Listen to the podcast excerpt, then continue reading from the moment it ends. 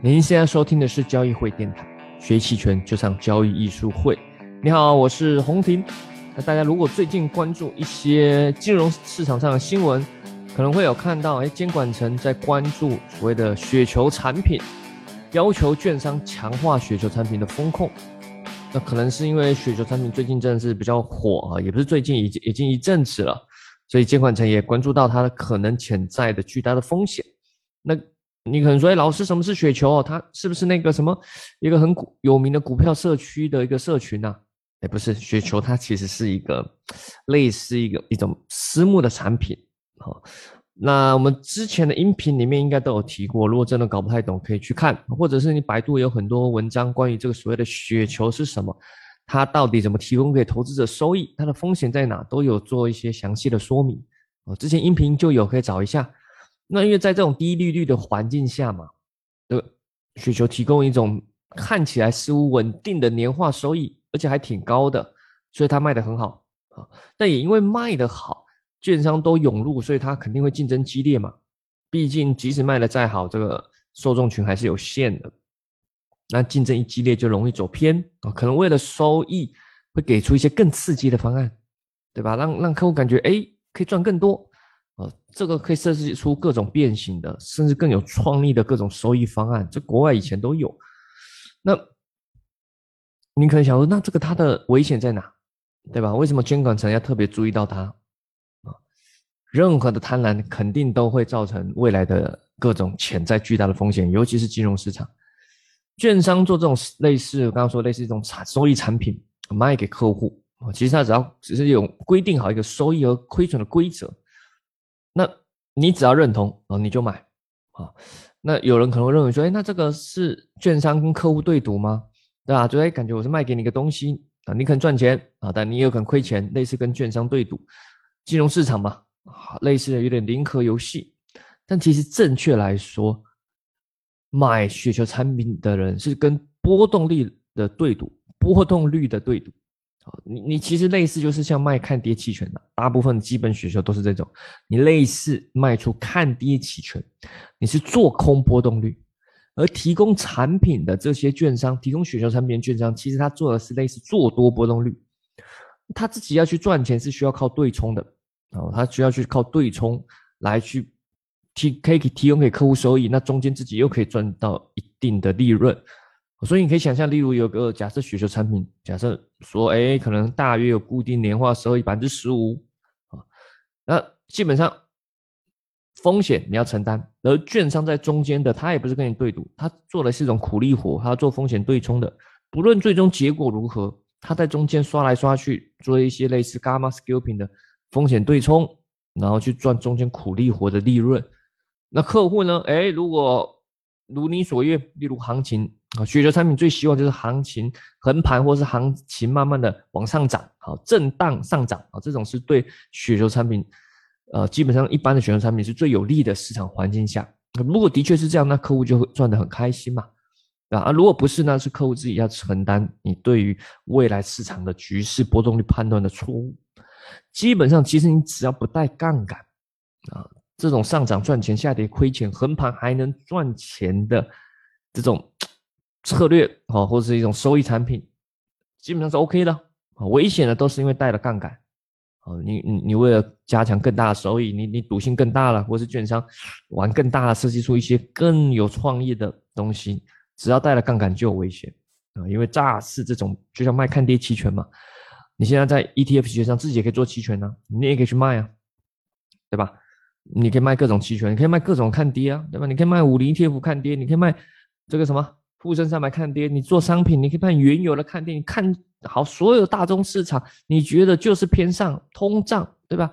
每个都卖，铁矿卖看跌，对吧？还有什么棉花卖看跌，还有什么铜，你都去卖看跌，都可以啊，对吧？你自己都可以做，只是通常因为卖看跌期权，虽然胜率高，但是收益低嘛，所以你不知不觉就卖了很多，不知不觉暴露出很大杠杆。那一旦行情突然大幅回调的时候，你才发现原来可以亏得这么快。那如果这市场上很多做这种的话，那会产生连锁的反应，甚至就会像雪球自己这个名字一样，发生雪崩的反应，对吧？这是会连锁反应的啊，所以基本上危险的都是带了巨大杠杆，只是大家隐藏住没有看到啊。那如果你不是带什么杠杆的，还 OK，基本上这种 OK 啊，尤其做股指数的，基本上你不要带杠杆，长期向上。呃，你现在也可能自己在卖指数的看跌期权，那个也还行。那你会看到，其实在这里面核心是波动率。很多的交这种期权交易判断，其实最终核心到是波动率。券商他卖这产品，他也要去算出一个合理的波动率，在这情况下，他要能赚钱。那波动率这种东西啊，没有了它，其实如果你是做金融投机的，其实就很难赚钱。监管层、监管机构肯定是不喜欢波动的，那他会去压抑波动。不论是中国的监管，或是美国的监管，或者是你看美国美联储，他们都不希望这市场太大的波动，所以他尽量出一些甚至逆周期的一些一些呃政策嘛，对吧？不希望这市场什么哎呀又太膨胀，太繁荣，或者是哎呀太低迷，他都希望去取得一个中间平衡，不希望市场这么激烈波动。可是如果你是做金融投机交易的，对吧？喜欢波动。你有波动才能赚钱啊！没有了波动，行情的平平的，那那是那是干嘛？既无趣又很难赚钱，对吧？除非你纯粹做期权的卖方，跟你做期权卖方，等下我们也可以看到，就像最近的行情一样，隐含波动率这么低，呃，如果是这这这个，你有可能赚不到。万一有一天突然发生波动，那又很危险。像最近这种行情，然后讲是 ETF 期权这种沪深三百、上证五零。就不是很好赚钱，因为没有很明显的趋势，要么就是一个小小波段就就结束了。卖方又非常辛苦，银行波真的非常低啊，真的蛮低的啊。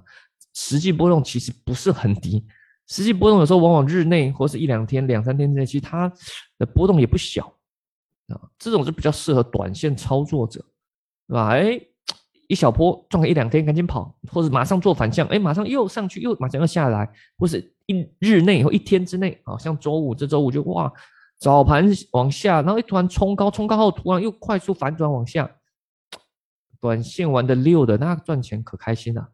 而基本上一般人都很难在短线上赚到钱啊，这个需要很有经验，而且很专心的去做。像我个人目前主要啊还是布局一些呃认沽比率价差，在之前直播课也有提到，我个人方向还是稍微偏空。但是不太喜欢现在去卖太多的认购期权，因为认购期权现在波动率的确是偏低啊。这个万一啊，行情有时候发疯的反弹，或者是有可能就这样开启了新一波的上涨，那卖认购可亏大了，没赚多少钱，那亏起来亏那么多。所以我不觉认沽比率价差啊，只要行情是震荡阴跌的话，是最大获利。即使行情猛烈的暴涨，没没什么损伤啊。所以这种情况下。呃，可能还是利用一些期权策略会比较稳当。那今天还有一个很重要去聊波动率这个东西。波动率一般来说啊，我们在期权市场比较多的是去隐含的说，呃，不应该说叫我们内指的说叫隐含波动率。隐含波动率大家多多少少做期权都知道，对吧？它是一个期权权利金经过模型运算出来反推出来的一个数值。可这个数值你每天可以看到啊，各个合约、各个商品啊，什么二十三十、三十五、四十、四十五，有时候有点麻痹，也不知道这个数值到底是高还是低，到底是干嘛的，对吧？而且更重要的事情，不同商品它的数值差异颇大。上周其实文章我已经有出过相关的说明了，在交易艺术会的公众号，你会看到，哎，五零 ETF 可能现在都十几啊，偶尔到二十。如果到了三十，你会觉得很高；可是如果你去看商品铁矿石，到了三十，你会觉得很低很低；到了四十很正常，对吧？到了五六十，可能才会觉得哎，还蛮高的。所以你会发现，不同商品它这个隐含波动率数值差异颇大，因为隐含波动率它本身就是期权市场交易者对于未来的波动预期，所以他愿意去做这样权利金的买卖。他对于未来觉得波动越有可能，这个商品越活泼，他当然愿意付出越多的钱去买这个期权，对吧？那权利金贵，那银行波动率就高嘛。但是如果你只是简单的看一下，对吧？像国内商品还不多，如果像做美股、做国外的，美国的个股每个都有，大部分都有期权，那你看几百个、几千个人，你根本看不出来这个这个所谓的波动率，它这个隐含波动率到底是高还是低，对吧？Apple。Apple 如果这 Apple 个股期权隐含波动率是四十，是高还是低？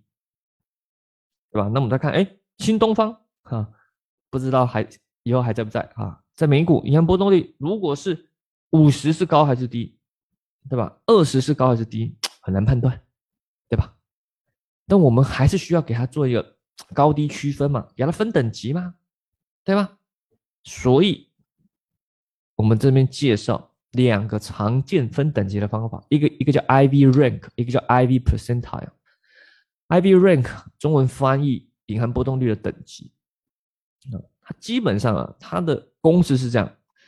上周文章也有说明，它其实去找出来最近一段时间，通常可能用一年，隐含波动率最高的时候和最低的时候，然后去跟你现在的比较，也也就是说分母。是隐含波动率一年内啊，假设用一年为周期，一年最高的时候假设是三十，一年最低的时候假设是十，那分母就是三十减十。那分子呢，就是说你现在是多少？哎，你现在假设是你现在隐含波动率是十五，十五再去减一下最低的十啊，所以分子就是十五减十，那分母是三十减十。其实就算一下，你在这一年内，你目前的隐含波动率处于最高最低之间的哪个哪个区间？将来判断出，哎，你这个商品目前隐含波动率的等级大概在哪里啊？所以你发现这个就是自己跟自己比啊，自己跟自己比。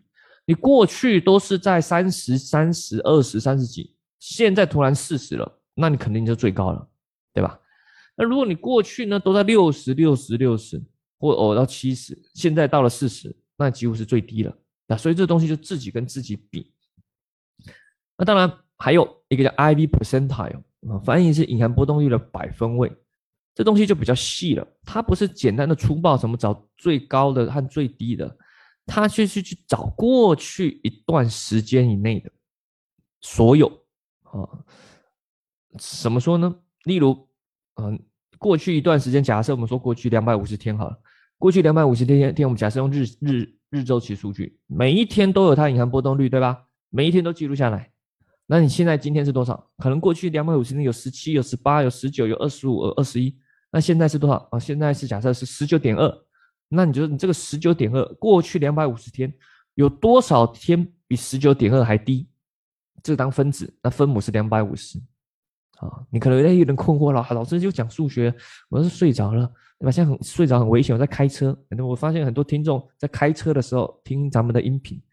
啊，没关系，这个数学东西你听一听就过去了。真的要找我们在交易艺术会公众号，或者是我们交易艺术会最近要推出官网了，你是百度搜索交易艺术会，目前排名还没有很前面，前面被我们之前的一些活动给盖掉。你可能找一下哦，有个交易艺术会官方网站，我把文章还有我们后面的视频啊，还有我们有一些这个这个，我们现在每周三晚上有直播嘛，对吧？都会放上去啊，都会放上去。还有我们后续会建立一系列的期权基础知识视频。而且不是很枯燥的，还结合案例，生动活泼。我和 Jack 老师录的，都在我们的官方网站上啊，你就百度上搜索“交易书会”都可以找到的啊。重点回来这里啊，你反正公式就是要告诉你说，你目前隐含波动率百分比，这东西是要告诉你说，你现在的波动率，哎，是高于过去两百五十天多多少的？如果全部高于，那就最高了，对吧？如果有一半高于一半，那你就大概是在中间的。所以这样会比较客观一点，对吧？如果你还记得刚刚第一个介绍那个 IV rank 啊，那个东西只是找最高和最低哦，对吧？啊，如果过去都是二十二十二十二十二二十二十二十，然后你现在是一个二十一，那曾经有个四十，那你就发现这个二十一其实也算很呃比较偏高了嘛，因为过去都是十九二十，你现在二十一，只是曾经有过一次四十。你用 IV rank 来算的话，你就会觉得，哎，这个东西很低，还是很低，因为嘛四十跟二十二十一，曾经到四十，你现在才二十一，很低嘛。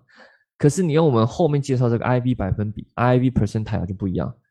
过去都是二十二、二十二、十二十，其中有一次四十，然后现在是二十一。过去里面几乎百分之九十几的情况下，都只有在二十以下，你像二十一，那你就就很高了，对吧？所以你会发现这两个算出来，在某些比较特殊情境下，它。会差异蛮大的。那我们个人认为，我个人认为我是比较喜欢用 IV 百分比这个去算，所以我我们之前有用个 IV 龙虎榜，就是用这个方法去计算。那你就可以快速的去看全商品啊，全商品目前的波动率等级大概在哪里，你可以做一个快速的期权策略布局，对吧？如果隐含波动率偏高的那个商品，哎，你就不要偏买方嘛，就比较偏卖方，或者是做一些可以吃波动率的策略，对吧？例如你偏多，你不一定一定要买期权啊，你例如你可你可以做背对啊，对吧？持有现货或持有现货呃期货多头，然后再去卖一个虚值的看涨期权，哎，又是偏多，还可以吃波动率。那如果这个商品目前隐含波的等级偏低，对吧？哎，那就偏买方嘛。对吧？买方有很多种策略啊，例如逆比率价差，对吧？卖一个平值再买两个虚值，对吧？这个这个这这种都是一些，但是重点是你要知道这个商品目前处于隐含波动率的哪哪个区间嘛，你才能做出相对应的期权策略布局。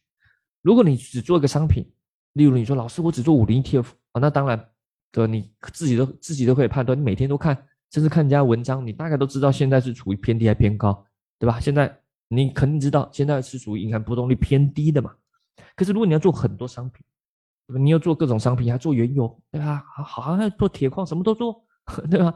什么都搞，呃，那你就得大概要知道这个商品目前处于波动银行波动率的什么范围嘛？偏高还是偏低？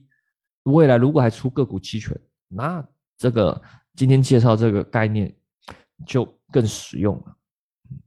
好了，希望今天有更多帮助到你理解银行波动率这种东西，以及它怎么去做更多的应用。当然，想学习更多期权知识和技巧，欢迎啊，可以可以咨询我们工作人员，我们有系列的课程啊，交易艺术会的官网公众号都有。那如果想听什么，也欢迎在喜马拉雅电台下方留言咨询啊，或者私信咨询都是可以的。那我们当然也有 B 站啊，都欢迎去看看。好了，那我们。下期再见，拜拜。